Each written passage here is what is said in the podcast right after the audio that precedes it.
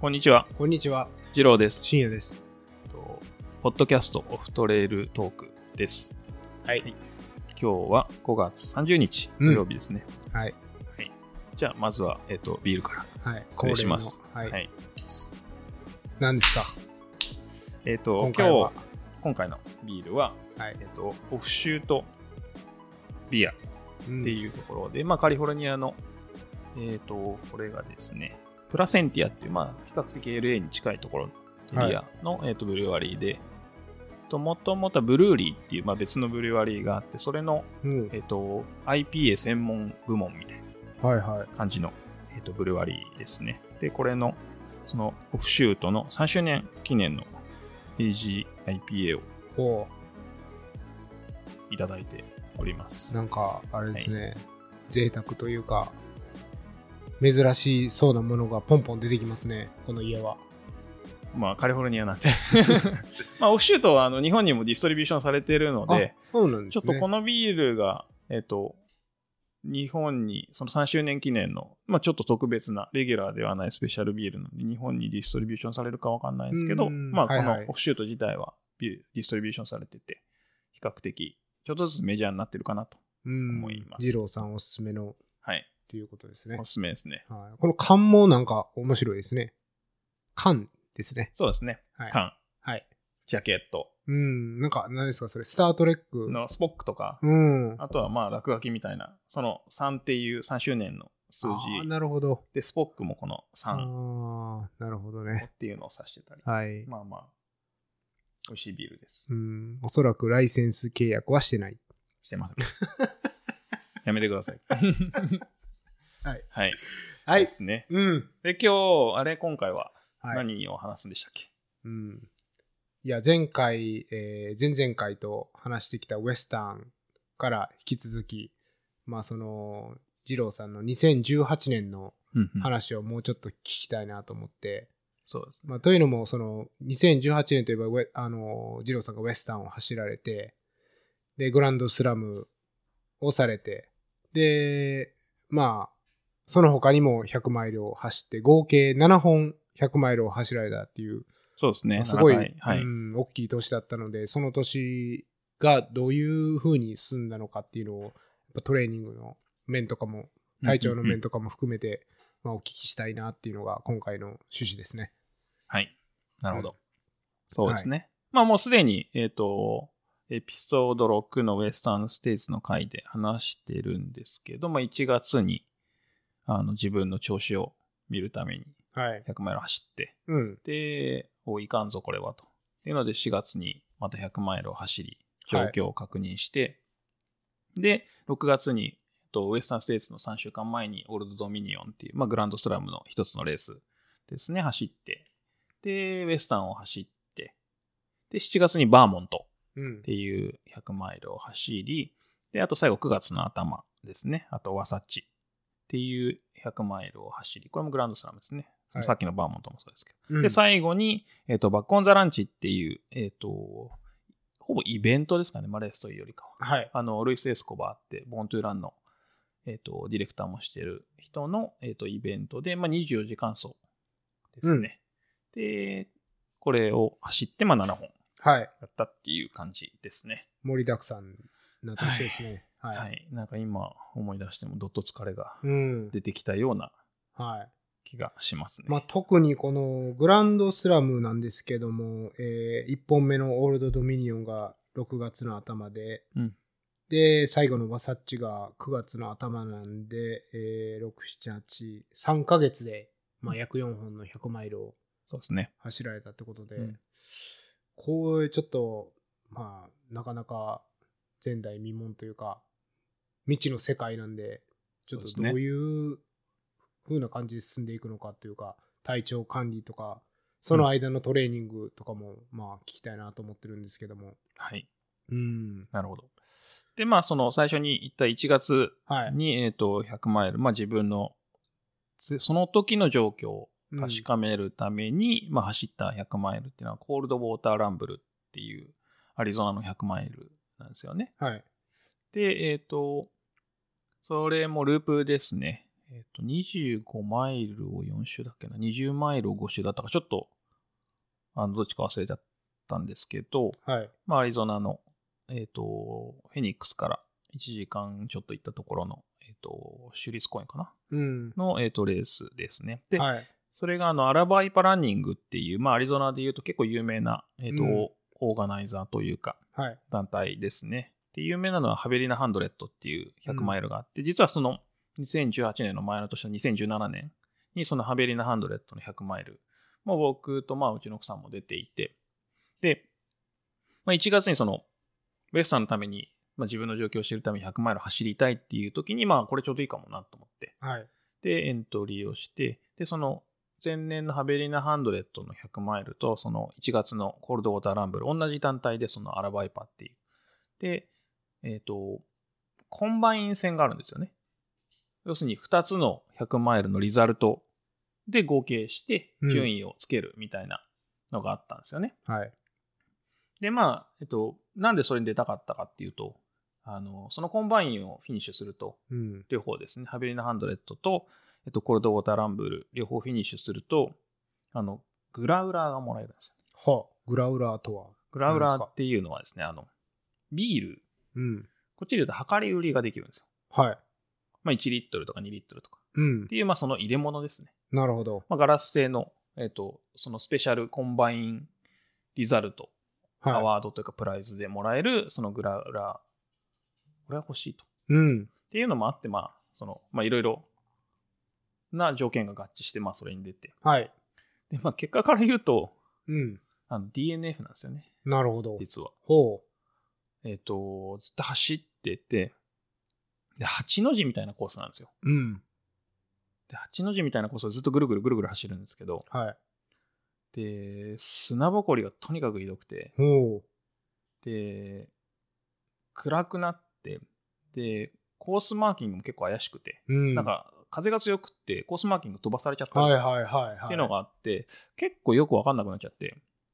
で、きでエイドも、えっ、と、確か3箇所しかないんですよ。8の字なんで。うん。要するに、その交差する部分と8の字の一番上と一番下みたいな。はいはいはいはい。なるほど。で、僕がその8の字をこうぐるぐる回ってる時に、あの、コースミスをして、まあ、ロストをして、うん。で、こう、あ、どっちかなみたいな。で、トレールに戻りましたと。うん。で、あっちかなって言って、行って行ったら、実はショートカットしてたと。1個エイドすっ飛ばしてたんですよね。なるほど。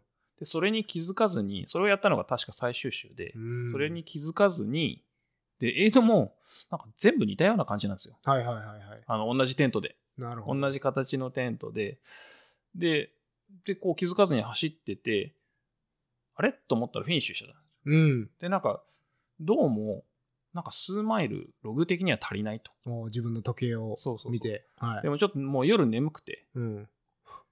わかんなくて。はいはい。で、フィニッシュしちゃったじゃないですか。うん。で、こう、プライズをもらうわけですよ。うん。で、お前コンバインかと。はいあ、じゃあグラウラーあげると。はいあの、お前コンバインで3位じゃないかと。うん。じゃあ、おーこのコンバインの3位のやつもあげるよっつってもらうわけです。はい。で、まあ、その、コールドウォーターランブルのバックルももらいますと。うん日射バックルももらいます。でも眠くて。とにかく眠くて。うん。で、もらって、あ、よかった、よかったっつって。だから、その時あんまログ実は見てなかったんですよ。はい後から気づくんですけど。で、うん車に行って、ちょっと、しかも、翌日から出張で、はい。もうとにかく寝ようと。っうん。ていうので、あの車の中でまず寝ますと。はい。朝まで寝ますと。うん。で、寝て、でもそのままあの、朝ごはんを食べに行って、空港行って、あの出張に行くっていううん。感じだったんですけど、はい。。で、途中で、あれなんかその数マイル足りなくないみたいうなんなるほど。感じになって、やっぱ、で、後でログを見たら、そのちょっとショートカットしたんですよ。はあ。なるほどっ。ていうのに気づいて、うん。まあ、即その出張先のホテルからレースディレクターに連絡をして、ごめん、ちょっと俺ショートカットしてたと。はい。自己申告。そうですね。はっていうので伝えて、だからそのコンバインのやつとかい。うん。返した方がいいよねっていう話をしたら、うん。あの、まあ、その3位のやつは返してくれと。はい。コンバインで3位になった、こう、なんかちっちゃい置物みたいなのがあって。うん。で、だけど、まあ、グラウラーとバックラいいを持っててみたいなはいはい。感じで、なるほど。まあ、あはの、お、よっしゃと。いはいはってい。いう感じで、うんまあ、96マイル、5マイル ?6 マイルぐらい走ってたんで、はまあまあ、もらえてよかったみたいな。い。なるほど。っていうのが、まあ、その1月。そのコンバインのトロフィーというか置物は、ん後日郵送で返したってことですかそうですね。あー予想返しました。うーんうん。そうですね。なるほど。まあ、なんで DNF になっちゃったんですけど、いきなり。はいはいで、まあ、しかも、まあ、タイム的にも20、結構フラットな100マイルで、うん。 24時間ギリギリだったと思うんですよね。はい。で、まあ、だから、できれば22時間とかで行きたかったんですけど、うんまあ、あれと思って。うんう。んそれのは、えっと、トトレーニング不足というか、どどういうあの仕上がりだったんですかね。その、言ったように、1月のそのコールドウォーターランブルはその自分の状況を知りたいっうん、ていう、まあ、目的で走ったんで、はいまあ、トレーニングなんかそもそもしてない、なるほほど。ぼしてない状況で走って、まあ、いまいちだったと。うん、っていうので、そこからトレーニング的なことを、的なことを。はい。で、あの、トレーニング、そもそも、あんまりしてないんですよね。しないタイプ。しない、しない派しないんですよ。はい。苦手といえば、トレーニングと思うとできないので、うん、こうできなくて、でもどう、どうしたらいいかなと思いながら、はい。まあいろいろ考えて、うん。で、下りはまあそこそこ走れるはずだと。うん。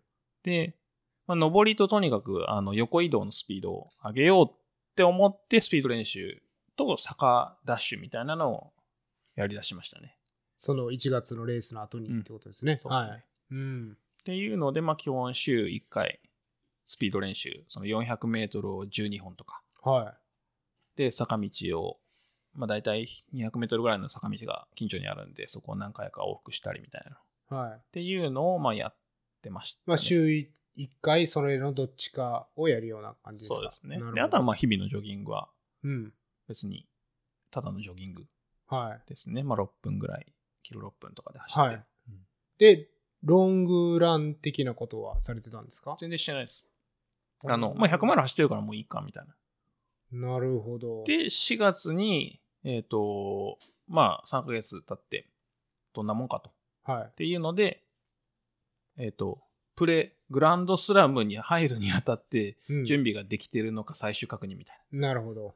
ていうので、ザイオンっていう、ザイオン国立公園のすぐ近くである100マイルがあるんで、はいまあ、それにエントリーをしますと。それが4月4の月中旬中旬ですなねる。ほど。じゃあ、えーグランドスラムが始まる6週間ぐらい前ですかね。そうですね5、。6週間前。 1ヶ月ちょい前はい。ですね。なるほどで、まあ、それに出て、で、まあ、ザイオンもね、すごいいいコースなんですよ。うん。うん。あの、国立公園に入れるわけじゃないんですけど、国立公園内はレースができないので、まあ、国立公園の外側でやるレースなんですけど、うんまあ。景色とかすごい良くて、うん。ただね、天気が悪くて、その当時。土砂降りでもうなんか、しかも、泥というか、マッはいティーなトレイルだったんですよね、ほとんどが。うん。まあ、ロードというか、その、えっ、と、舗装路もあったんですけど、それは結構時間かかっちゃって、はい。これまたいまいちだな、みたいな。で、あの、うんウエスタンで使おうかなと思ったシューズを履いたら、それがまあ全く合わなくて、ほあの、実践投入したら全然合わなくて大変だったみたいな。う。うん。っていうのがあって、あの、ちゃんとテストしなきゃダメだなって反省するみたいな。なるほど。うんまあでも、ウェスタンとか、本、ね、本命のレースで、それが発発覚するよりは、まそうあ、良かったですけどね。うんうんそう、そういうのもあって、で、まあちゃんといろいろ考えようと。う。うん。で、最後の練習もうちょっと真面目にやろうって言って、追い込んで、まあ後にも先にも多分その1月から6月までが人生で初めて真面目に練習した時期かもしれないですね。ほそれだけ。う。なるほど。はい。それはもちろんグランドスラムとウエスタンがあるっていうのをそうですね。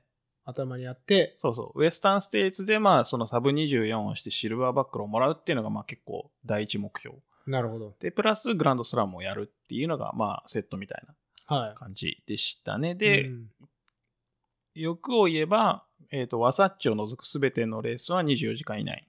はい。で、ワサッチも、まあできれば26、うん7時間でいけたらいいな、みたいはな感じでしたね。っていうのが、まあ、そもそもの計画で。い。なるほど。で、で、まあ、ザイオンもあんまり思ったほどうまくいかなくて、まあ、天気も悪かったんですけど、うん。で、これはあかんと。天気悪天候を別として、やっぱりその体の動きというか、そうですね。まあ、ギアのチョイスも含めて良くなかったっていうのがありましたね。はで、ちょっと真面目に考えると、い。うん。ついに。はい。本腰入れて。そうそうそう。はい。グランドスラム始まる前にちゃんとやっと考えるみたいな。うん。っていう感じで考えて、はい。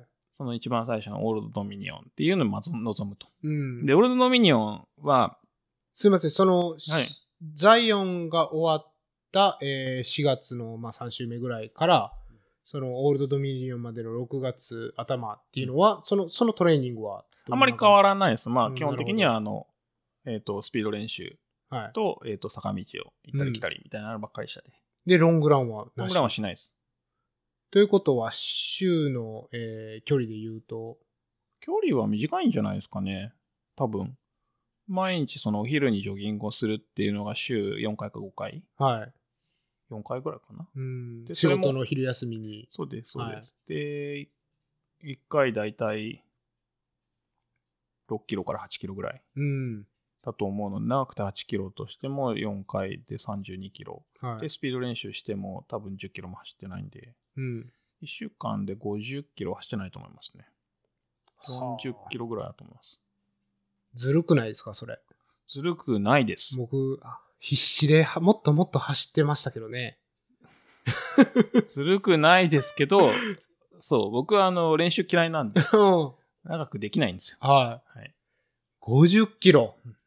それ、でも少ないっていう、あれ、実感はありますかないです。全然他の人と比べて。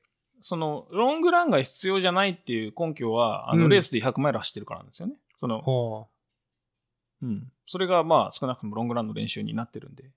あ、なるほどなん。ということは、その、うん毎週毎週のようにロングランをする必要はないという考え方ないとう。思います。僕的にはないですね。ほあんうまり変わらないと思います。してもしなくても。ちょっと来週からロングランやる、あの、気がなくなってきましたね、こっちは。いいんじゃないですか。痛い目に遭いそう ですけど、全こ然れ。いいんじゃない ですか。自動式はいトレーニングを取り入れ て。はい責任は取れませんけど。はい。はい。うん、なるほど。じゃあ、うんロングランはなし。うんしないです。ジョグとスピード練習だでけ、えー6月のレースにそうです挑ねむ。と。で、こうちょっとずつこう、まあその1月から始めて、4月もいまいちなんですけど、まあそのスピード練習の手応えみたいなのもなんとなくあったんで、ほで、まあ6月のそのオールドドミニオン、まあ東海岸のレースですね。う。うん。えっ、と、えっ、と、バージニア、ウェストバージニアかなはの、えっとレース。で、それはあの、ウェスタンステイツに次にできた100マイルい。うん。なんですよね。レースディレククターがウェスタンステイツっていうのがあるぞ、なんだなんだっつって、ト。うん。あのウェスタンステイツに視察に行ってはいはいはい。で、で、できた、はい1979年にできたレースで、なるほど。えっ、と、いまだに、えっ、と、定員が90人、ほう。ていう小規模ですね。小規模です。あの、全部、手形ですね。あの、うん計測が。はいはい。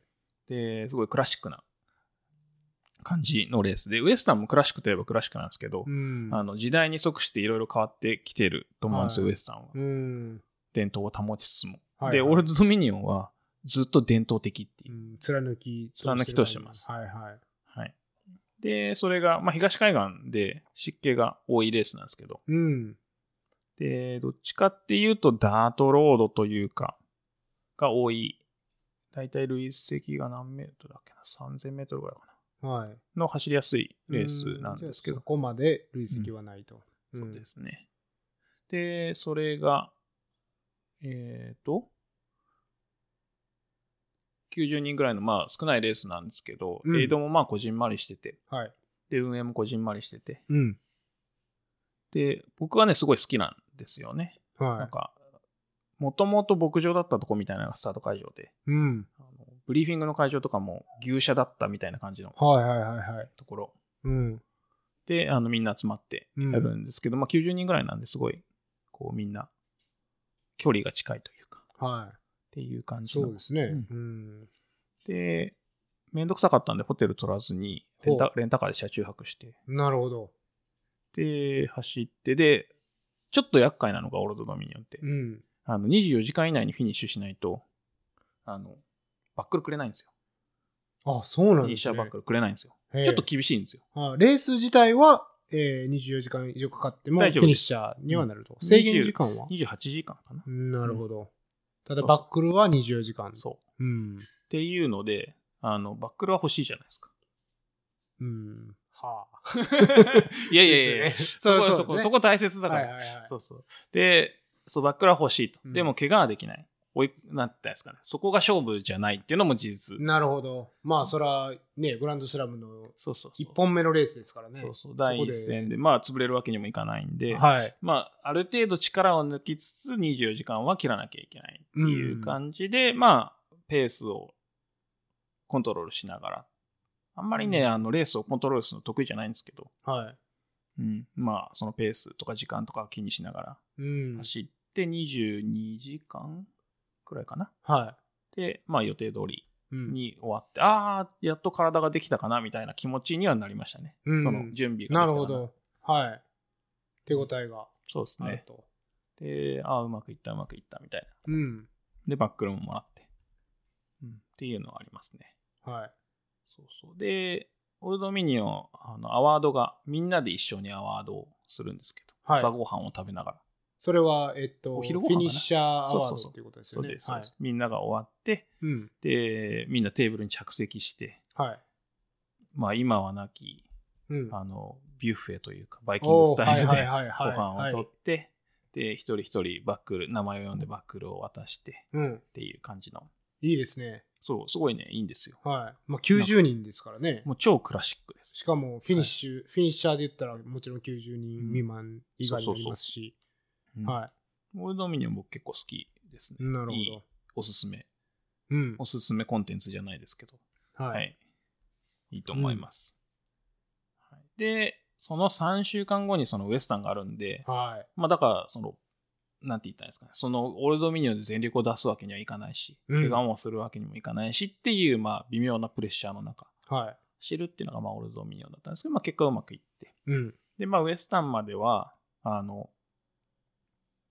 どっちかっていうと、まあ何もしなかったですね。ジョギングするぐらいで。うん、ああ、そうなんですうんね。あんまり疲労も残したくなかったし。うん。その、大体二郎さんの場合、100マイルの後は、どれぐらい、えーリカバリーというか、いや、レストはす1るんです週か間ですね、一週間はもう全く走らない。そうです。走るか、まあ本当にゆっくりジョギングするか、ちょっとだけう。んなるほど。ぐらいではい。うんということは、えーその、えーオールドドミニオンと、えーウェスタンステーツの間が3週間なんで、最初の1週間はもうほぼ走らない。で、残り2週間ですよね。まあジョギングちょっとするぐらいですね。なるほどう。んうん、じゃあまあメインテインっていうか、そうですね。あとは、あの、近所にトレイルランナーであり、えっ、と、なんて言ったらいいんですかね、マッサージを専門としてるセラピストがいて、はい。で、まあその人に頼んで一回やってもらいましたね。うん、なるほど。うん、ほぐしてもらうというか、はケアをしてもらうみたいなのを一回やってもらいましたね。い。なるほど。うん。まあそうですよね。3週間でまた100マイルっていう、それモチベーション的なことは、まあ問題なく。そうですね。そのウエスタンがやっぱうん僕にとってすごい大きい、なそうですよね。長年の、うん。まあ6、7、8年ぐらいのはい。長い目標だったんで、うん。そこが結構まあキーでしたね、やっぱり。なるほどだ。からまあ、オールドミニオンはあのウエスタンがあるんで、うん。無理しないみたいな。っはい。ていうんで、まあ、そこに向かっていくのはまあ大丈夫でしたね。うん。なるほど。で、まあ、ウエスタンはあのエピソード6でうん。話した通りなんですけど、はいまあ、そんな感じで、いいレース展開で、うんサブ24、サブ24はい。をして、シルバーバックルもうん。ゲットして、はい。まあ、いいレースになりましたね。だからう、ん終わってすぐは若干燃え尽きましたけどね。なるほど、ウエスタンの後は。うんうん。その、しかも、なんて言ったらいいですかね。バーモントはまた、そんなタフじゃないんですよ。言い方悪いですけど。はい。バーモントはその3本目のそうでレーす。スですね。はい、ウエスタンの後の7月のはい。グランドスラムの一つの100マイルは、まあそこまでタフではないですよ。うんオールドドミニオンに近い感じの、まあ、東海岸のちょっと湿気の多いレースで、まあはい走りやすい。なるほど。累積も3000くらいだったかな、うんの結構まあ走りやすいはい。レースだったんで、まあ、ちょっと緩むわけですよ。うん。どっちかっていうと。そうですねもある程度の目的はちょっと達成しちゃったみちたょいっな。とウエスタンはさすがにね、うん大きいですからね。そううんで、プラス、ちょうど、あの、友達のトレイルランナーで、バンモンとエントリーしてて、で、LA に住んでたんですよね。はい。その友達が。はい。で、あ、じゃあバーモント行こうと。うん。で、バーモントって、あの、ビールの聖地みたいなところがほありまして。う。はい。はい。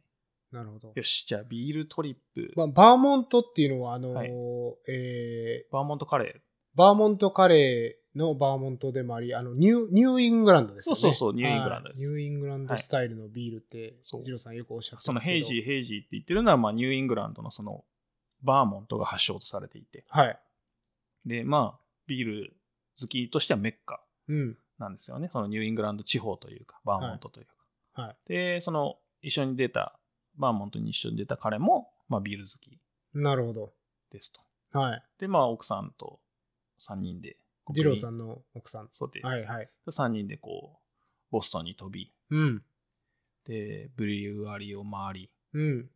で、そのニューイングランド地方で美味しいとされるブリュワリーをこうホッピングしながらはレース会場に向かっていくわけですい。なるほど。よ。で、一番最初にトリリウムっていうマサチューセッツかなうん。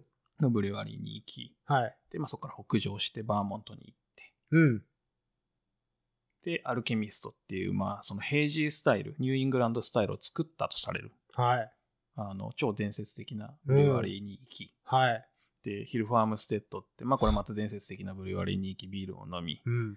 で、そこでゆっくりしてたら、あの、レースのブリーフィングに、あの、ビブピックアップにほ遅れるよって言われて、いや、ちょっともうちょいの、みたいな、の、 みたいな、こう、白髪を引かれつつも、こう、ね、あの、そこの会場というか、ブリュワリーを後にして会場に向かい、で会場行ったら結局アメリカンスタイルなんて、う。うん。まあ、あの別に間に合わなくても大丈夫だったんじゃねえかみたいなノリあるんですけどあーなるまあ、はいそういうのもあってちょっとブリュワリーあー時間足りなかったねっつってうん。って言って、まあ、あの受付をして、若干、あのー旅行の趣旨がシフトしたような感じがしますけどね。まあ、どっちが大切って言われたらどっちも大切って いう。なるほど。どね。そうそうそう。選べないと。そうんうですね。ですね。まあ、そんなんで、こう、ブリュワリーホッピングしながら、まあ、数日前に入り、うん。ブリュワリーホッピングしながら、レースに行き、はい。で、バーモントうん。走りますと。うん。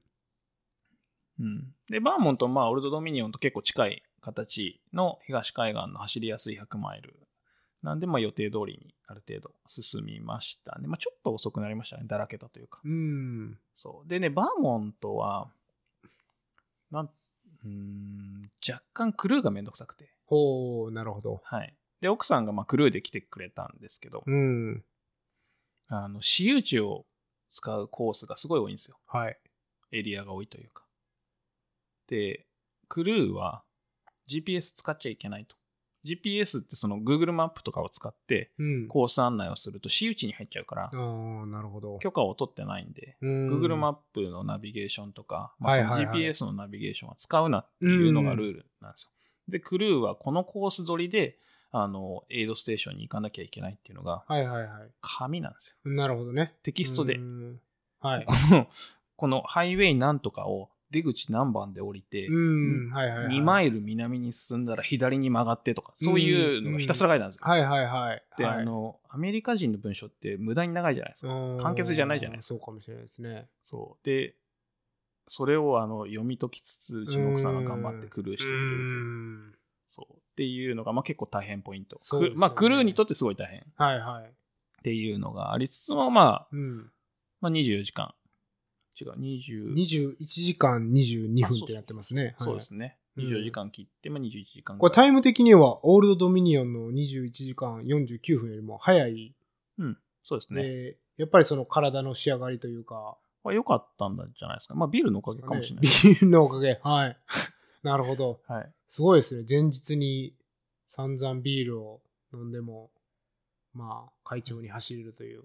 ビール、ビールは友達ですよ。うん。はい。ビールはエネルギーなんなるほど。で。ははい。い。っていうので、まあ、うまくいきましたね。うんまあ、バーモントもうまくいってはい。うんですね。まあ、クルーもすごいよくしてくれて、まあ、大変なクルーの、なんて言ったらいいんですかね。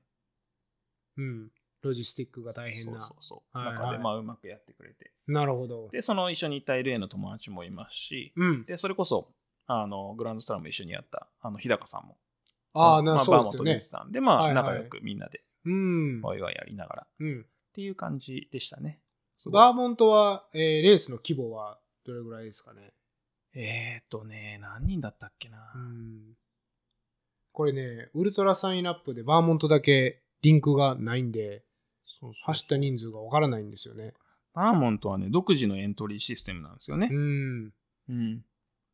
そう。だからちょっと人数、でもね、何人だったっけなまあ、そんなに超大規模ではない。うん。うん。はずですね。で、抽選になっちゃったんですよね、確か。ああ、そうなんですね。うん確か。まあ、バーモントといえば本当に緑が深くて、うんうんえー湿度が、夏は湿度が高い、そうですね。うん、場所なんですけども、うんまあ、暑さっていうのは、えーまあ、ウェスタンは前回のエピソードでも、まあ、40度ぐらいまでうんなるっておっしゃってましたけども、まあ、比較的乾燥してますよね、西海岸なので。そうですね。だからウエスタンが、まあ、すごいドライな暑さ。はいうんドライで気温も高い。けど、カラッとしてる。はいで、バーモントとかオールドドミニオンは、まあ、とにかく湿度が高くて、うんまあ、まあ、日本の梅雨みたいな。なるほど。あの空港降りた時になんか本当日本の梅雨を思い出しましたよねうー。ん、なるほど。うん、で、温度的には30度ぐらいだったと思いますけどね。うん、うん、あったかい、暑い時間で。はい。うん。だから、まあ、ほんと梅雨のジメジメした感じうん、の中ひたすら走るみたいなはい。感じだと思いますけどね。うんその暑さに、えー対応するトレーニングとか、まあ、レース中の、えートリックトリんなんていうんですかうん。あるんですかヒントというか。あんまりないです。その、特にオールドドミニオンとかバーモントみたいな、その東海岸向けのトレーニングはほとんどしてないです。うんなるほたどだ、ウエスタンは、まあ、カラッと暑い。はい。で、それはまあ、西海岸らしいというか、うんまあ僕がいるとこなんで、僕はあえて、その、昼休みに一番暑い時間帯に走るっていうのは、まあ、そういうのも込めてますああ、なるほど。ね。うんまあ、ベンチュラ結構夏でも涼しかったりするんで、うん。うん。うん、なかなかね、ウエスタンの暑さまあ、は、ここなでかなか体験できないですけど、ねそうですよね。うんうんまだあから、できる限り暑い時間帯にとにかく走るみたいなのは、まあやってましたね、あえて。はい、はい。うんで、まあ、あのー氷バンダナっていうんですか、アイスバンダアナイスバンダナ、は、えーバーモントとか、オールドミニオンでも。使いましたうーね。んオなるーほルドど。ミニオンは使わなかったかもしれないですけど、ウエスタンとバーモントは使いましたね。なるほどあ。とワサチも。でそれを、えー首に巻いて。そうそう。氷氷を背負って走るっていう。なるほど。うんあれないとちょっと耐えられないですね。うーん。うんはい。ですね。バーモント。あの、ビール好きな方は、うん。ぜひ。いやー、あのー、二郎さんの、えーうん書かれてる、えーマウンテンマーシャルアーツっていうブログがあるんですけども、まあ、それをね、見ても、バーモントはすごい、ビ、ブルワリーのはい。写真が満載で。そうですね。うん。そう。で、バーモントの走るときに、マサチューセッツって、まあ、ボストはい。ンに入って、ボストンから、まあ、運転して、うん。で、トリリアムってさっき言ったブリュワリーに行ったり、アルケミスト、はい。あとは、ヒルファームステッド、うん。あとフォームとか、ハープーン。ハープーンも行きましたね。うん。はいはい。で、あとは最終的にメイン州って、まあ、東側の州に、海沿いの州に行って、海沿いの州から南下してボストンに帰るみたいな。なるほど。で、メイン州で、メイン州にもポートランドっていうところあるんですけど、まあ、そこのブリュワリーをいくつか前よ、はいはい。あの、いう、えっ、と、有名なところで言うと、オックスボーとかうん。ですね。あと、アラガッシュとかアラガッシュ、はい、はい聞いたことありますねっ。ていうブリュワリーがあるんで、まあ、そういうところにうん。行ったり、ご飯食べつつ、そういうブリュワリーを飲んだりはい。して帰ってきましたね。なので、うんあの、マジでビール天国ですよと。うん。なるほど。ニューイングランド。大切です。はいと思います。まあ、ニューイングランド、実は僕も何年か住んでたんで。そうでですよね、もともと学す生の時ね。まあ、あの、それは就職してからなんですけど。あ、ごめんなさい。うんうん。まあそうですね。まあ当時はビールちょっと飲んでたりしたんですけども、まあご飯もなかなか美味しくて、うん、うんそうですね。ロブスターとか、うんクラムチャウダーとかが有名で、うんうん、どうでしたかあの、ボストンについてロブスターだっつって言ったはいら、はい。その、まあ、イエルプっていう、まあ、日本で言ってた食べログ的なアうんうんプリで見つけて、ここ近くていいんじゃないって言ったら、はい。あの、ボストンの、なんか超ツーリスティな、はい。ま、真ん中にあって、なんとなくわかります。で、そこで、車止めたらう、ん。 20分18ドルはいはいはい。とそれか、はすごいな。マジでみたいうんな。しかも、あの、なんか入り口に書いてないんですよね、はい値段がはい、そうですね。あれ、まあ、ずずっこいん。んですけど。はい。で、こう、いや、え、20分18ドルってやばくねみたいな。うん。あ、違う、14ドル ?9 ドルうん。20分9ドルって書いてありましたね、ブログに。あ、そう。うんあ、じゃあ20分9ドル。はい間違えた。うん。 18ドルは DC の時かもしれない。そうそうそう。 まあ、そのなるほど20分9ドル。ではいはい。、も、20分で1000円ですよ。うん、高そう。20分1000円のとこに止めて、うんいやこれやばくねって言って、うんで、ロブスターを、ロブスターロールですよね。っ。はい。まああ、ロブスターロブスターロールね。ロブスターはいはサいンドイッチみたいなやつ。うん、ホそッのトドッグのそうそうそうロブスタうんー版ですね。そう はい。で、まあ、そこ、イエルプで見つけたところに行ったけど、うんあれうんなんか別に美味しくなくねみ たいな。あっそうなんですか。はてい。言って、こう、もうなんか駐車場高いから早く帰ろうよみたいな。うんうん、でむしろして駐車場代の方が高くついて、。なるほどていうんでっていうのはありましたけあど、りでますも、ねあのその最後、レース後に行ったメイン州のポートランドでうん見つけたレストランで食べたロブスターロールは超美味しかった。あああ、そこ、やっぱポートランンドですね。ド。ポートランド、むちゃくちゃいいですよ。そう西じゃなくて東のポートランうん。西も東もポートランドがいいですね。ド。いいですね。僕、あの、ポートランドは、えー、本当にシーフードレストラン行くためだけに、うん。当時住んでたマサチューセッツ州から車で1時間半とかかかるんですけど、い何回か行ったことあるぐらい、うんもう行きた本い当に、うんまた行きたい。ポートランドいいいい場所ですそうよ。そう。うん。いやだから今もう本当まあちょっとコロナなんであれですけど、コロナがないとしたらうん。東海岸のレースを入れて またビールトリップをしたいっていうのは結構こうかなりプなライオるほリティど。高いですうん。ねどっちが本場、ねメインかっていう、そうそうそうそうメイン州だけに。だけに すいません。いいえ、うんそうそうそうですね。うん。まあ、どっちもメインですとはい。いうん、シビーールフードもとビールの天国ですね。シーフードビールうん。 100マイルはいうん。いいですね。をやりたいなっていうのがまあ今うん。ありますねまあちょっと話はそれましたけそうなんですよね。なんかそんなにね、多分レースの数自体は、ニューイングランド地方はないような気がしますど、ね。うん多くないですやっぱカリフォルニアに比べるとそんな多くないですね、うんいくつかあるんですけどそうですね、うん特に100マイルなんかで言うと、うんまあ、そんなに僕が知ってる中ではないかもしれないですね。そうですねうん。いくつかあるんで、まあ、目星はつけてはいるんですけど、ああ、そうなんですね。ううんん。なるほど。で、まあ、そのバーモントが3本目うんで、6、えっ、と、7月の3週目。そうですね。はい。うんうん、で、まあ、この辺りになると、まあ、若干、グランドスラム達成も、そうですね。ね。現実的になってきてという。で、ちょっとやっぱだれるんですよ。うん、なりまあ、ますねそれはね、うん、致し方ないところそうそうそうかもしれないですけど。だれましたね。まあ、はい日々の、こう、ジョギングはまあ欠かさずにというか、はやってましたけど、そのはい。まあ、スピードトレーニングみたいなのはあんまりやらずに。なるほど。うんで、8月にレッドビルって、まあ、えっと、グランドスラムの一つのレースもあるんですけど、僕はここは走らなかったんですよね。はい。で、日高さんは確か走ったかな。うんそ。の一緒にグランドスラムをやってた日高さんはレッドビルを走ったんですけど、はい。で、僕は、その日高さんは逆にオールドドミニオンを走ってないんですうん。よ。だからそのグランドスラムをするために5つのうちの4つをどう組むかっていうのはまあ個人の自由なんですけど、なるほど。僕はオールドドミニオンを取って、日うん高さんはオールドドミニオンを取らずに、まあ、レッドビルを取りましたと。なるほど。でということは、日高さんは、えーウェスタンステイツからグランドスラムが始まったっていうことですよね。そうですね、ウェスタンスステイツ、バーモント、えっ、と、レッドビルテイと来て、まあ、最後のワサッチは一緒なんですけど、なるほど。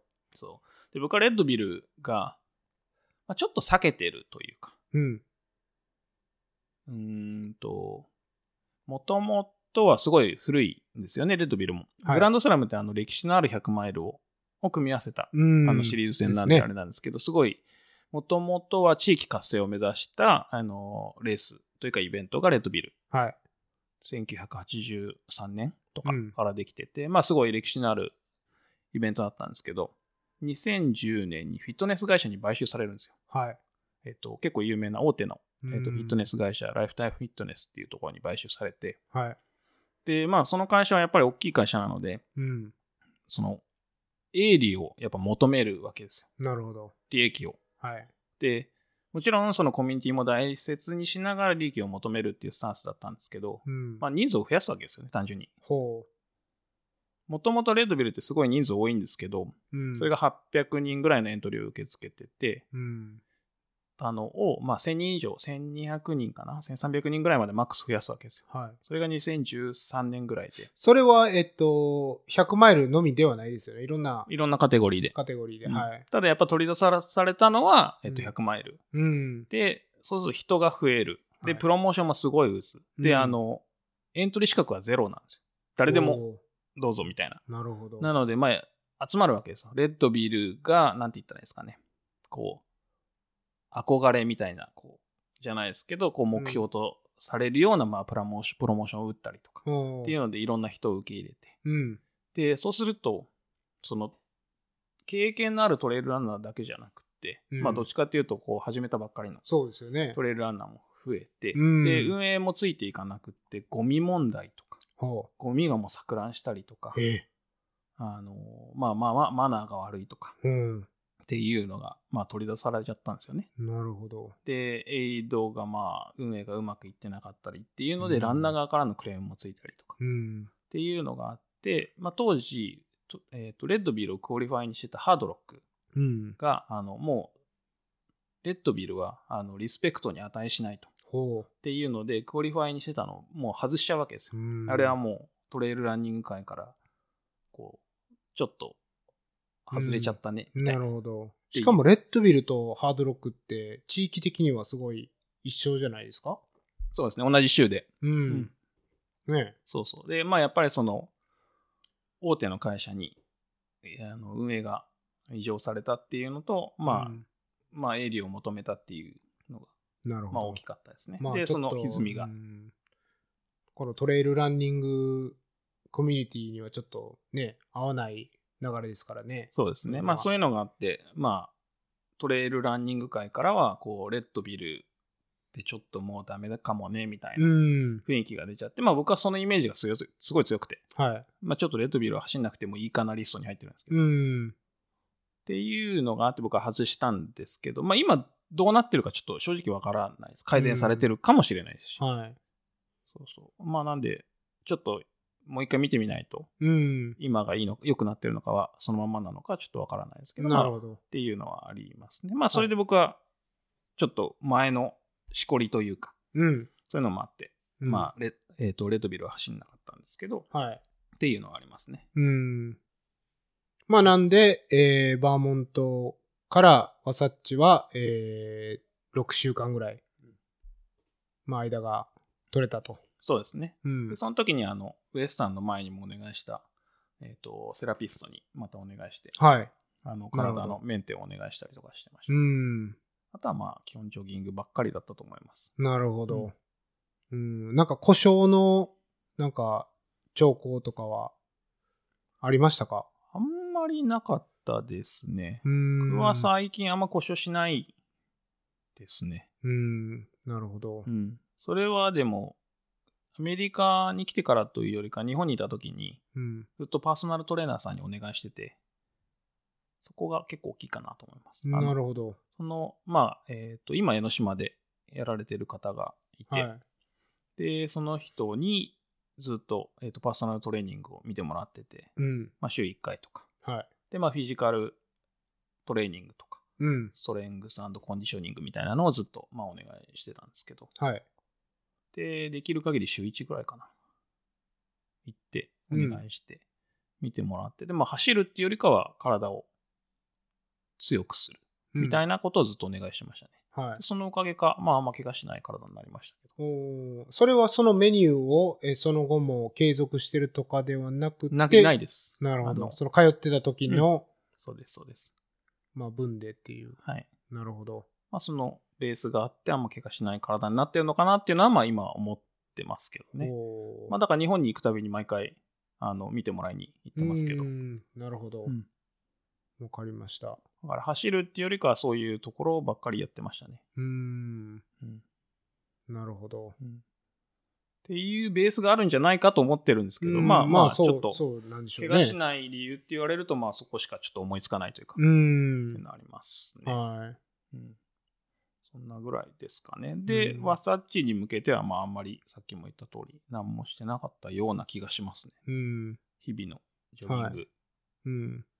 うんで、この、グランドスラム、まあ、終わりが見えてきてるわけなんですけども、大体この、もともとグランドスラムって何人ぐらいの方が挑戦されて、で、この、ワサッチの前に、えーどれぐらいの方が脱落されてるというか、どれぐらい残ってるというか、そういうのはあったんですかそうですね。毎年、だいたい30人前後だと思います。あの、んグランドスラムをやります。まあ宣言をするんですけど、はあの、トロフィー代がかかるんですよね。うんまあ、正味な話。い。はい。そのグランドスラムをするとトロフィーがもらえるんですけど、うん。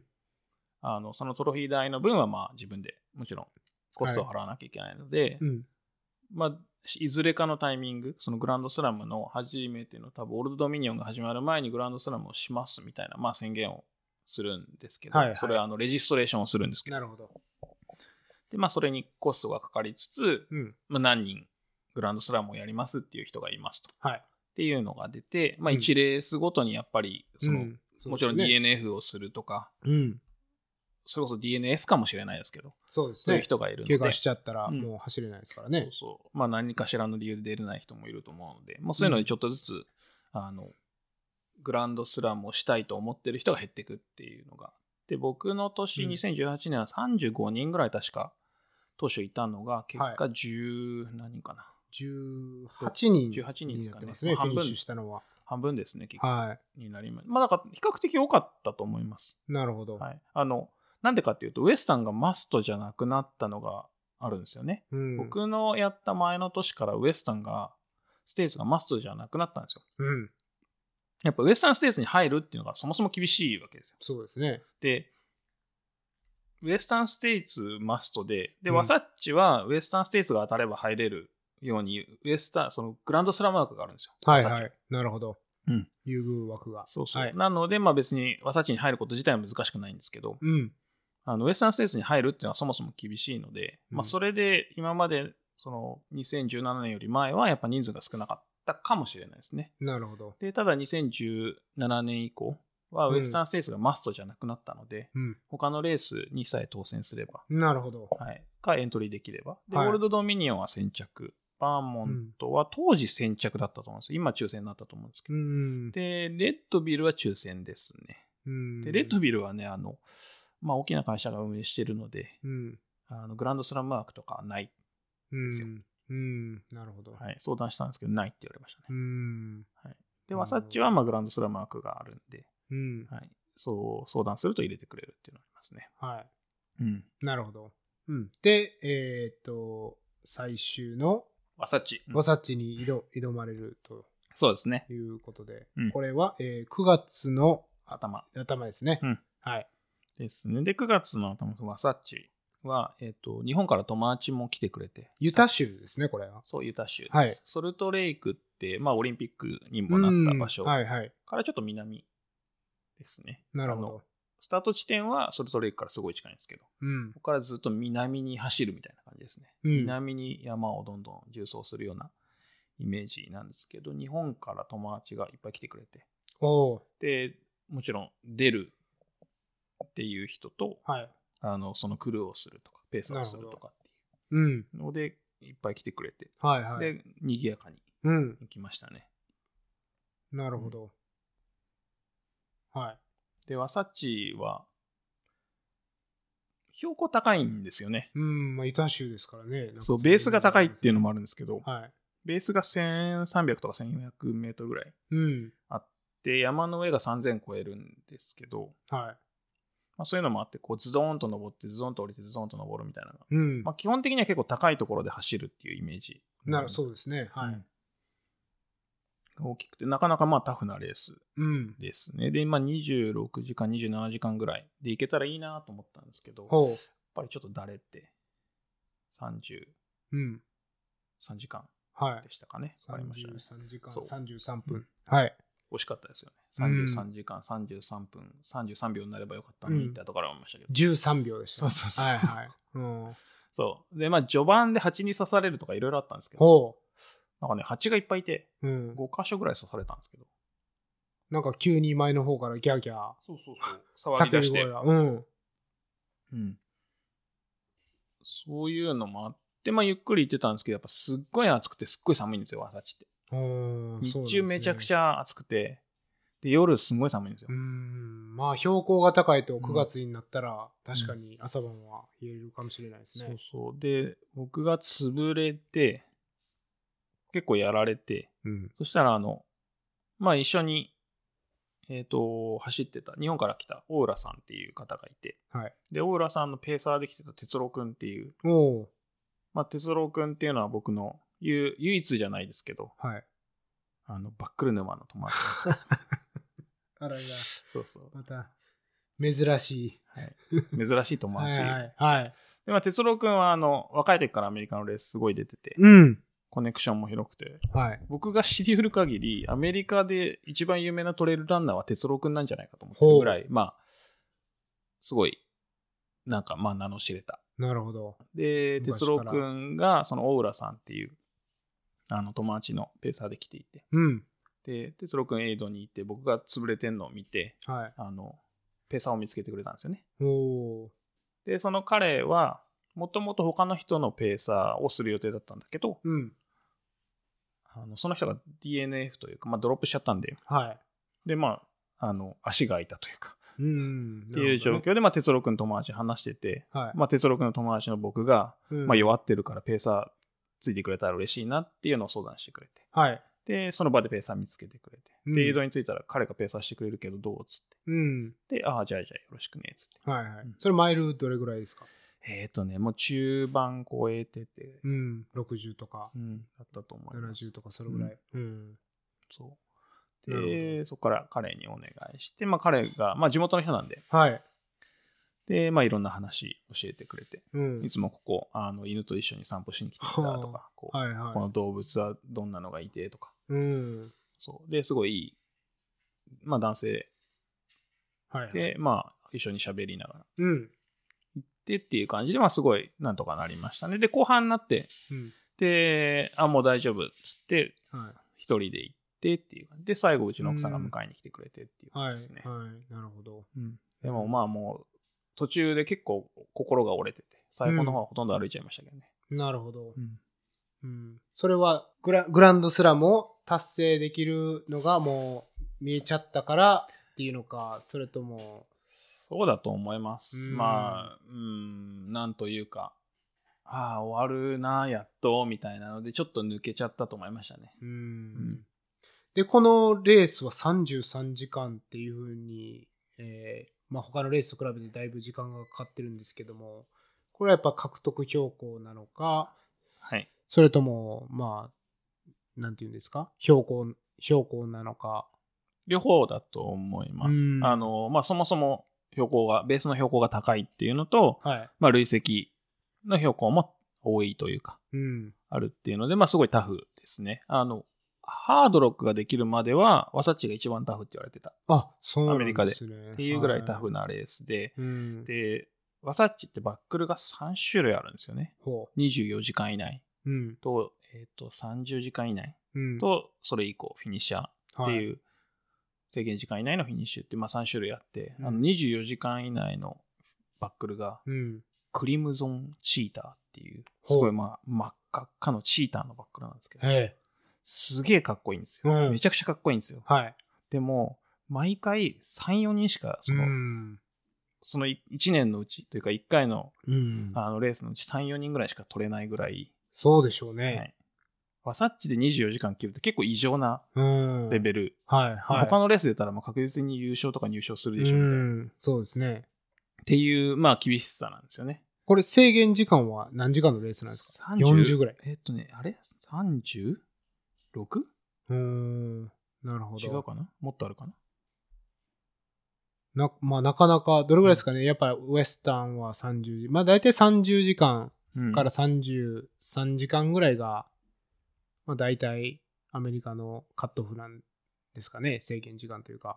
そうですね。うん。で、ハードロックとか、ワサッチとか、こういう、やっぱり、うん上りが多めのレースは、やっぱり、40時間とか。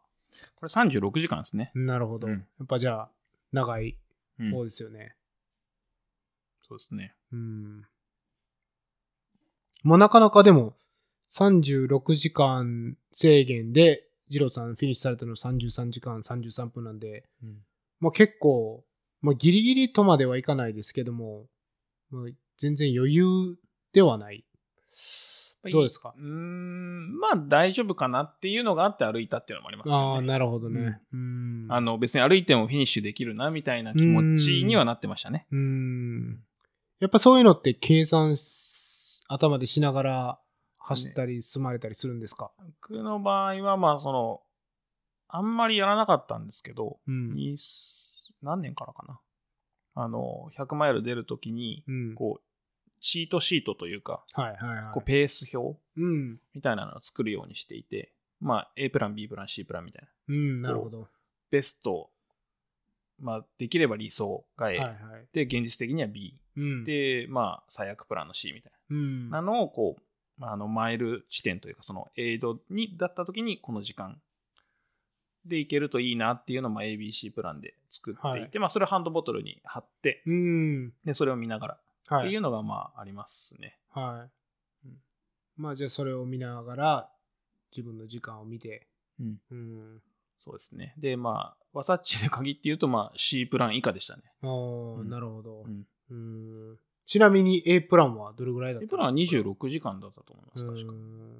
なるほどう。ん、26時間 A で、こう、33時間って、うん。アホみたいな設定してましたね。うん、まあね、でも、やっぱり、標高が高いのは、ね、ある意味このレースだけですからね。そう、想定通りにいかないですね、やっぱり横高いと。うん。うん、なるほど。そうですね。あと、ワサッチは、まあ、そのクルー面で言うと、えっ、と、クルーアクセスできる場所が超少ないんですよね。うん。 2箇所なる ?3 ほど。箇所はい。ぐらいしかないんですよ。はい100マイルのうちの2箇所、3箇所うん。しかなく少ないでて、すねうん僕33時間かかってるわけじゃないですか。はいその33時間のうちにそのクルーに会えるのは2回か3回うんっていうのは、はい。僕は別にそうでもないですけど、うんクルーの待ち時間がやばいっていう。確かにそうですよね。であと、クルーの、えっ、と、なんて言ったらいいんですかね、そのエイドステーションでずっと待ち続けちゃいけないと。あのエイドステーションのスペース、はいはいはいはい。があるんでうんこの選手が近くなったらやっとクルーにアクセスできるみたいな。なるほど。そういうのもあって、まあ、ちょっとクルー的にもちょっとしづらい。うん。はいはいはい。で、ワンウェイっていうのもあって、っうん。ていうのはありますね。うん。なるほど。まあで、今回がその最終レースなんですけれども、グランドスラムで言うと、はい。うん。終わったと。ほやっと終わったと。っう。はい。ていう、まあ、安堵なうん。気持ちですよね。うん。どういどういう感じなんですかねなんかウェスタンの、えー、とフィニッシュはあ終わっちゃうんだっていう、ね、ちょっうとん、い寂しい気持ちもあったっておっしゃってましたけども、や、マジやっと終わ った。本当に。はいや、マジでやっと終わったわ、みたいな気うん持ちでしたね。い、なるほど、はい。はいまあ、良かったですけどね。うん、で、その18人、グランドスラムをしたメンバーで、そのワサッチの表彰式とグランドスラムの表彰式は続いてやられるんですけうんうど、んうん、で、そのグランドスラムの表彰式があって、まあ、一人ずつ名前を呼ばれて、そうですよね、それそはのトロフィーもちろんはい、その和紙、アメリカを代表するというか、国鳥国鳥ですね、はいあはい、の白桃和紙ですね。うん、で、あの、のトロフィーをもらえるんですけど、はい、そう。で、一人ずつ呼ばれて、うん、でもらってでみんなでこう写真を撮ったりはい、こう仲良く話したりしてうん、でまあ大体みんなと共通したのがうんもう二度とやらないねっていう、ですよね、もう、特にそのレースのうん直後は、そもう考えられないですうよもうね、ほんもう本当やめようみたいな本当辛かったねうんみたいなはみんなお疲れみたいい、うん、なただあの確か一人か二人はい、何回目かのグランドスラムがいたんですようん、 で、その人に聞いたときは、はい。いや、俺もそう思うと。うん。間違いないと。はいもう二度とやらないと思ったけど、うん。いや、なんか、久しぶりにやっちゃったみたいウルトラランニングあるあるでな。あするあるですこれね。もう二度とやらないっていうのは嘘っていう。はいはいはい。しんどい思いは忘れる。そうそうそうう。ん。これ、でもあの3レースぐらい終わった時に、ああ、もうやりたくないって、やっぱりみんな口には出さないもんなんですかやっぱりよ、その終わるまで。終わるまでは大丈夫ですね。我慢するまあでももうというか疲れたよみたいなのはもうみんな言いますけどね。なるほど。うん。うん。あもういいわ、みたいあ。まあそうですよね。な。うん。で、その、終わって、こう、ど、どうなんですかね、もこう、燃え尽きる感ってっていうか、もう、しばらくいいわっていう感じなんですかね。そう、で、そう思ってたんですよ。はいはい。そう、終わって、あーやっと終わった、よかった、よかったと思って、まあちょっと、で、こうなんかこう、ぼんやりしてるんですけど、はい。ちょっとわさっちで、うん。こう、出し尽くせなかったというか、こう、最後だらけてしまったというか、うん。こう、思った通りにレースができなかったと。予想以上に時間がかかってしまう。まあそれは歩いたせいだとか、こなるうほだどまあだれたせいなんですけど。はってい。いうのが、まあ、悶々としてるわけです。はい。で、それで最後に、こう、最後の7本目みたいなのを入れるんですけど、はで、まあ別に、こう、やろうとは思ってなかったんですよ。うんそ、の、心からやろうみたいな気持ちにはなってなかったんですけど、まあ、あるなーみたいな。で近所だったっていうのもあって、うん。そのバックオンザランチっていうのが、まあ、すぐ近くのところでやっていて、はいあの、ボーントゥーランのレースディレクターのルイス・エスコバーがやってる、まあ、24時間そのイベントで、第1回目ですと。はい。お、あるぞと。で、まあ、もちろん耳に入る。うん。1回目のレース。はい。そう。で、うーんって思ってるじゃないですか。はいもう疲れてるし。そうすると、あの、そのわさっちで出てきた哲郎くんっていうのがまはた出てくるわけですよ。うん。で哲郎くんは、ティナウェイっていう、あの、シアトルじゃないんだ。えっ、と、ワシントン州のはいはい。違う100マイル。で、調子悪くてドロップしちゃうわけですよ。うん。ではい、まあ僕はわさっち、まあ、完走はしたけどあんまりうまくはいかなかっうん。た。で、哲郎くんは、ティナウェイドロップしちゃって、こう不完全燃焼。はいはいはい。で、こう、いろいろメッセをしながら、はいはい。ちょっとなんかやり残した感がね、みたいうん。な。いや、俺もそうななんだよ、みたいな。るほど。はい。って、バックオンザランチ、やる みたいな。それ、あ、そ れ、ははっきりしましょう。それ、どっちですか最初に持ち出しえたーのは。もうなんかわかんないですよ。 わかんないけど、は いでもこうなんかお互い、はいえじゃあ、や、や、や、やるうんやりやりますかかみたいな、はいはいはい。そんな。ので、うんじゃあやろうかうんって言って、悪い友達をも持ってますね。そうですね、うんあの、バック沼にはまったはい。はい。沼友。沼友です ね、完全に。やばいな、沼友。そうそう。そうだから哲郎くんとか、まあ、大体メッセの最初のスタートが、はい。やばいバックル見つけたとかああ、なってるほど。いうこう沼友なんですけど、はいはいはい。うん、そうでじゃあちょっとやりますかとはい。あの、まあ、24時間走だから、うんまあ、。24時間以内うんに100マイル走ればバックルもらえるとはい。やるかと、まあうん近いし、よしって言ってはい。つってやるわけですよそれは、えーその、えーレースを走るのを決めたのは、えーグランドスラム終わってからどれぐらいですか ?2 日とか。いやそんな早くないですね そんな早くないですね2日で痛みを全て忘れるっていうと。いうわけではないですけど、うんまあそんなに遠くなかったですなるほどは。い1週間、2週間ね。そうですうね、ん。でやるかとじゃあやるかとっはい。ていうのでうん。でやりましたね、はいでまあコンザランチ自体はうーんなんて言ったんですかね てんてんてん。あの、あの、私有地の牧場、うんランチうん。はいはい。っていう、まあ、牧場の中でやる、うんまあ、ルイス・エスコバーのイベントなんですけど、うん。えっ、と、1.17マイル、ほうんをひたすら走ると。う。なるほど。ループ。ループです。うん1.17マイルです。はい。1.17。はい。はいはい。ひたすらうん。走ると。っはい。ていうので、僕86周しましたね確うか。ん。それで100マイルですか。はい。なるほど。きついですね。はい、で、1周ごとにやっぱエイドとか、まあ、1周というか、まあ、戻ってくるので、はいそこにエイドがあって、はいはい。で、まあ、毎週休むわけにもいかないうですよ時間もっんたい。ない。そうですよね。そうで、こうずっと走って、で、哲郎くんとずっと走ったりしながら、うん。こう、辛いね。うんとかずっと言いながら、なんでこんな、はいはいはいなんでこんなのエントリーしちゃったんだっけみたいな、うん。あの、いやいや、そういう問題じゃなくないみたいな。はい。っていうこ、なんか全問答みたいなことずっとしながら。 そう。どういう問題なのかよくわからないですけど。そう。で、こう、途中で、あの、ハンバーガーとビールがあって、なるほど。ハンバーガー食べ過ぎてお腹が痛くなるとか、はいはい。もう眠くなって2時間寝るとか、うん。こう、いろんなことを得て、まあ、2人で、はい。あの、24時間で100マイルを走ると。うんまあ、ちなみに、1位哲郎、2位僕です。 おー、すごいですね。でワンツーフィニッシュ。そうそう。で、フィニッシュ2人っていう。はいはい。あ、フィニッシュ2人だったんですか、あ、そうなんですね。ああ、100マイル走れたのは2人っていうことですそうそうそうね。そうなるほど、なるほど。まあ、うちの奥さんも出てて、はいはい。あの、他にも何人か、まあ、な出るほどてたんですけど、一応24時間以内に100マイルをしたのは、うん。あの、哲郎くんと僕だけっなるほど。ていう感じでしたね。で、これはちょっと、えっと、バックルの条件としては24時間以内です。 100マイル走らないとバックルもらえないんですか、なるほど。そうそうそじゃあ、バックルもらえたのは2人だけと、その年は。いなるほど。すごいですね。まあ、これ、1.17マイルのループのレースが、2018年の 7, な7本目の100マイルってもうちょっとう。おかし、いや、まあ、おかしくなっておまかす。しくなってますよね。うん。だって、正常だったらエントリーしないです。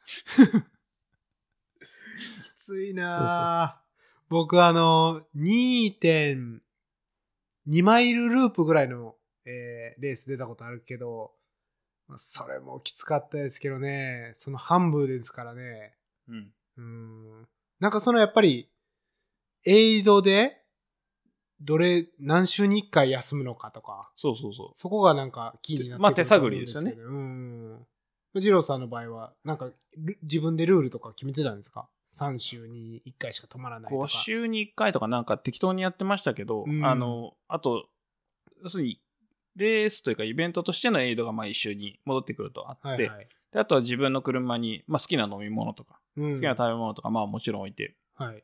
やってて、まあビールを用意しとくわけですけど、お何周走ったらご褒美ビールみたいー。うん。なのを設定するんですけど、はいはいはい。最初はあの10周うん。なら10マイルぐらいはいは走っい。たらビールっていうのとか、うん。まあすぐ心が折れるわけ ですもうもうなんか5周ぐらいでもういいやビールみたいちょっと自分、自分に甘くなっちゃな。う。もうもう無理だこれみたいな。うん。はいっていう感じで、こう全部なし崩し的にっはい。ていう感じでした。まあノリで決めるみたいなるほど。な。なるべく1周ごとにエイドによるっていうのはやめてましたけど、うん。まはい、はあい。大体3週とか5週とかに1回。なるほど。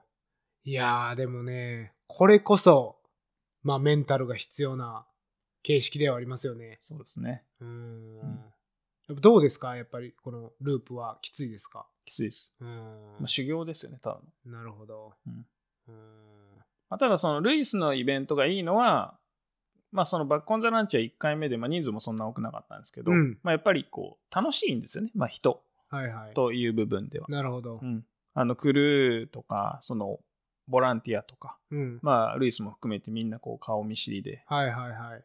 でまあ、みんなとこうワイワイしながらやるっていうのがまあ一番楽しいですね。うん、やっぱ雰囲気的には、えーボーントゥーランのそうですね、ちっちゃい版みたいイベンな。トの雰囲気な。あなるほど。うーん。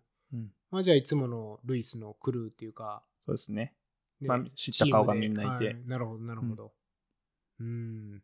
で、まあ、できる限りのエイドをまあみんなしてくれて。はい。うんなるほど。っていうのがまあ大きかったですね。うんまあルイスのイベントじゃなかったら行かなかったかもしれないですね。まあああとー哲郎くんがなるほど。こう、やりますか そんな、そんなのがなければ。はあ。なるほど。うんまあ、それで、えー2018年が、えー幕を閉じると、うんうんちなみにですね、この今、そのグランドスラムの結果を見てるんですけども、はい。まあ、さっき言ったように18人が、えーまあ、グランドスラム達成したんですけども、二郎さん4位ですね。ああ、総な合るのタイムで言うほどと。うんうん。なんか、すごいですね。それもまたいやいや、まだまだ。全然100、100時間21分。そう、目標はね、うん。 100時間切りだったんですよ。確か。なるほど。確か。で、3位が99時間38分ですね。うん。うん。だから1時間以内ですね。そうですね。うん。これはやっぱグランドスラムの上位3名は表彰があったりしたんですかいや、全然ないです。ああ、そうな全んですね。然全然。うーうんん。なるほど。それは、まあ、ちょっと意外な感じもしますけども。まうんあ、あの、、みんな同列ですうーね。ん、なるほど。みんな、ね。すごいですね。まあ、もちろん、あの、石川博樹さんがグランドスラムをした時は、もうんう石川博樹さんが、まあ、ぶっちぎりとか、あーあの、イアン・シャーマンがやった時とかはも、イアン・シャーマンあーがまなあ、るぶほどっちぎりとか、はいはい。まあ、いろいろありますけどね。うん、まあ、目に見えた形で。なるほど。うん。で、まあ、この、えっ、と、グランドスラムは、えー、二郎さんと、その日高さんが、うんナンバー4、ナンバー5っていう、日本人の中では、そうですね。ね。まあ、すごいですよね。すごい偉業を成し遂げたという。まあ、人数まだ少ないですからねうん。こう、ちょっと特に日本からやるっていうのは、まあ、僕、日本からと言いつつ、アメリカからですけど、うん、そうですね。まあ、金銭的な部分とそうか、時間もね、うんやっぱり、この短い間に4回アメリカに来るっていうのは、なかなか厳しいそうです部ね。分だかでらす、よね。まあ、だから石川さんの時とか一番すごいと思うんですよね。うん。こうなんかインターネットもそんな発達してない時期に一人で、で、なんか多分クルーとか全然いなくて、うん。うん。自分一人で全部やって、うっなるほど。ていうのがまあやっぱ一番すごいかなと。現地のその、スポンサーのサポートとかもなかったんですかね。どうだったんですかね。だからそこまであんまり細かく聞いたことなかったんですけど、はうい。んクルーはいなかったってずっと言ってた気がしますね。ああ、じゃあうん一人で、うん。すごいですね。うん。いつか聞いてみたいですね。その、うですねいろいろ。相談には乗ってもらったんですけど、はいはい。本人の部分についてはうん。全然話してないので、うん。まあなんか、いつか話を聞けたらいいですね。うん、なるほど。まあ、そうですね、今回、うん、まあ、そのグランドスラムのことを再び詳しく聞かせていただいたんですけども、どうですかやりますかうん、結構です。え いやー、ちょっとね、まだ、やっぱり僕、いあの、1回しか100マイル走ってないんで、うん。ちょっと想像がつかないですね。まあ、うん確かにしかも、やっぱり、その、一番最初に100マイル走った時って怪我で走れなくっなっちゃったんで、まあ、この3ヶ月でとかで4回走るっていうことがちょっと僕の体が的に、まあ、できないんじゃないかっていう不安もあって、そうですね。うんまあ、あの、とても健康的じゃないので。うん、ちょっと怖いですね。うん、もうちょっとやっぱり何年かして自信がついてきたらもしかしたらやるかもしれないですけども、うん例えば来年ウエスタン走れるようになっても多分グランドスラムにね挑戦することはないと思いますい つか、正直いつかまあ。いつかはそうですねあるかもしれないですねうんまあ、チャレンジとしてはね、すごい、まあ、チャレンジしがいのあるうん、ものではあると思うんですけどね。はいいやーこれは本当に超人中の超人っていうかねすごいですねうんうんまあ、あの、おすすめはしないけどおすすめで す。なるほど。もうまさにそれですよね。このそうスですねポーツは。はい。うんうん。チャレンジとしてはすごい僕はいいものだとは思いますけど、はいやっててめちゃくそ辛かったっていうん。うのはありますね。これ2015年、あれ ?2018 年か。うん去年は誰かやられたんですかね、日本からは。いないんじゃないですかうね、んなるほど。日本からは。うん。まあ、なかなか、確かに、ハードル高い挑戦ですね。そうですね。うん。あ、去年、記録ないいや、ありますよ。あります2019う年。ん出てこない。ほら、ウルダサインアップでは。あの、リトアニアうん。かどっかのすごい速い選手がやってました。なるほど。うんはい。 UTMF とかでも入賞してるゲディミナスほうとかやってましたね。この、ちょっと、今、ウルトラサインアップ見てるんですけども、さっきおっしゃってたイアン・シャーマンが2013年に走ってるんですけど、な69時間49分。そう、異常ですね、これ。以上ですよ。だから平均で17時間とか18時間ですね。うん17時間。はい、うん。まあ、ちょっとよくわからないですね。ちょっとよくわからない。ちょっと何言ってるかわからないっていうやつですね。はい。うん。まあ、そんな感じですかね。そうですね。はまいあ、グランドスラム、うんおすすめだけどおすすめじゃない。うん、これはとてもとても貴重なためになるかためにならないかわからない。わかんないですね。わかんないですね。なんかためになる気がしないですけど。いや、でもね、本当に。まあ、でも貴重なお話ですよね、これやっぱり。そうですね。まあ、やってる人が少ないんで、うん。まあ、そう、ねだから、日高さんもうん。なんか呼んで話したいですね。そうですね。日高さんもどういう経緯というか、そうですね。ね。ウルトラ、違うな。ウルトラランニング。まあ、そもそもグランドスラム・オブ・ウルトラランニングっていう、うん。まあ、シリーズ戦というか、なんですけど、グランドスラマーを集めて喋りたいです ね。 5人。 5人。はい。石川博樹さんと、えーっと、二郎さんと日高さんと、あともう2人。そうですね。うん。すごいですね。 1人はね、僕は直接は知らないんですけど、はい。あの友達の友達なんで、うん。多分すぐ呼べると思うんですけど、もう1人がね、僕はちょっと面識がないので、うんわ。からないですけど、まあ多分、はい。集めようと思えば集められるんじゃないですか。うんいつか。すごいあれになりそうですね、それは。そうですね。うん。ちょっと我々には理解できない話が飛び交うんじゃないかという。そうですね。はい。なかなか伝わりづらい話 になるかもしれないですけ そうどで。すね。うん。まあ、ますます超人の話を聞かせてはいいただくなのんがか楽しそみれすできたら面白いですね。はまあそんなとこですかね。い。はい。はい。じゃあ、えー、とうん今回はそんなところで、はい。じゃあ業務連絡入ります。ご意見、ご感想、フィードバックは、ハッシュタグ、オフトレイルトークをつけて、えっとポストしていただけたら嬉しいですと。であと、話をまとめた小ノートは、note.com スラッシュ、オフトレイルトークまで、えっと見ていただけますと。はい。ということで、あの今日も最後まで聞いていただいてありがとうございましたあ。りがとうございました。また次回。はい。